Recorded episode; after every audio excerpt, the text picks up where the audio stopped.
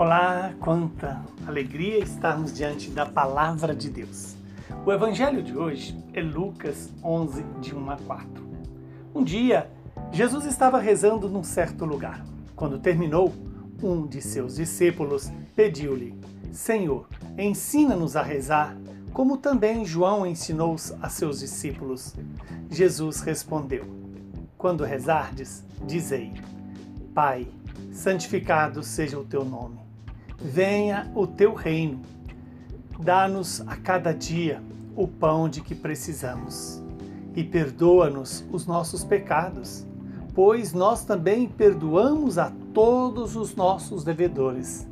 E não nos deixes cair em tentação. Palavra da salvação. Glória a vós, Senhor. Louvado seja Deus pela palavra que nos ilumina.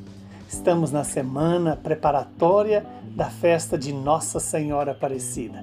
Esta mulher que soube ouvir Deus, obedecer a Deus e deixar gerar nela o meu, o seu, o nosso Salvador.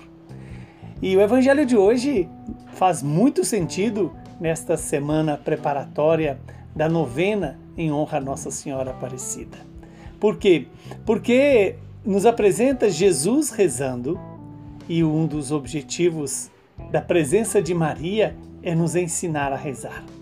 Rezar significa colocar-nos na presença de Deus, na obediência a Deus, na fidelidade a Deus.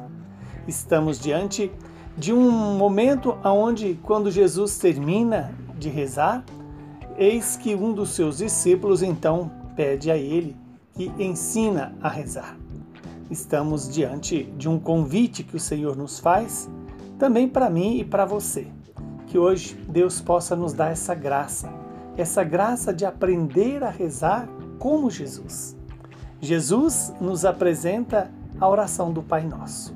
E essa oração, em Lucas, ela é mais curta, mas ela tem o mesmo conteúdo, a mesma razão. Primeiro, reconhecer Deus como Pai. Tê-lo como Pai significa reconhecer que dele viemos e para ele vamos. Ainda mais quando Jesus disse: Pai, santificado seja o teu nome. Ora, onde e como santificar o nome de Deus se Deus já é santo?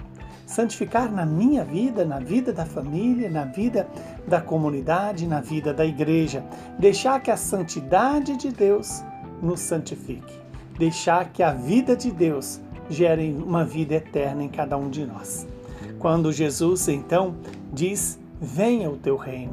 Veja que a santidade de Deus é também deixar Deus governar o nosso coração. O reino de Deus acontece quando nós deixamos Deus governar a nossa inteligência, a nossa vontade, todo o nosso querer, o nosso pensar, o nosso agir e assim deixando Deus ser santo na nossa vida. Depois Jesus pede-nos Dai, pede por nós e nos ensina a pedir. Dai-nos o pão nosso de cada dia. Que pão é esse? Claro que não é só o pão do corpo, mas principalmente o pão da alma, o corpo e sangue de Cristo, a palavra de Deus. Dai-nos o pão nosso de cada dia que nós precisamos e do qual, de qual alimento nós mais precisamos? Do alimento que nos capacita para amar e do alimento que nos dá vida também física. E esse pão que nos alimenta e nos capacita para amar é a palavra e a Eucaristia. E os demais sacramentos que nos alimenta, nos fortalece e nos dá força e vigor para vencer o mal. Perdoa-nos os nossos pecados, pois também nós perdoaremos a todos os nossos devedores.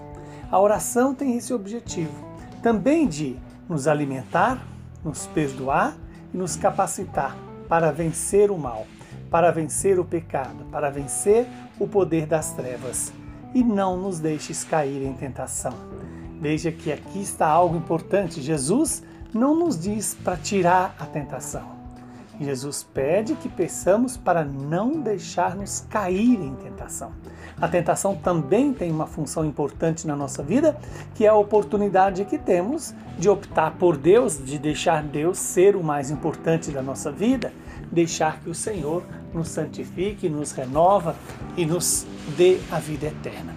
Que esta palavra possa se cumprir em nós e que tomemos consciência de que a oração é que de verdade nos faz cada vez mais centrados em Deus, obedientes a Deus, como foi a Virgem Maria, nossa mãe querida, aquela que ouviu Deus, obedeceu a Deus e serviu a Deus sempre e continua servindo ah, em favor da nossa salvação. Que Deus Todo-Poderoso nos abençoe, nos santifique, nos livre de todo mal. Ele que é Pai, Filho e Espírito Santo. Saúde e paz para você e para todos os seus.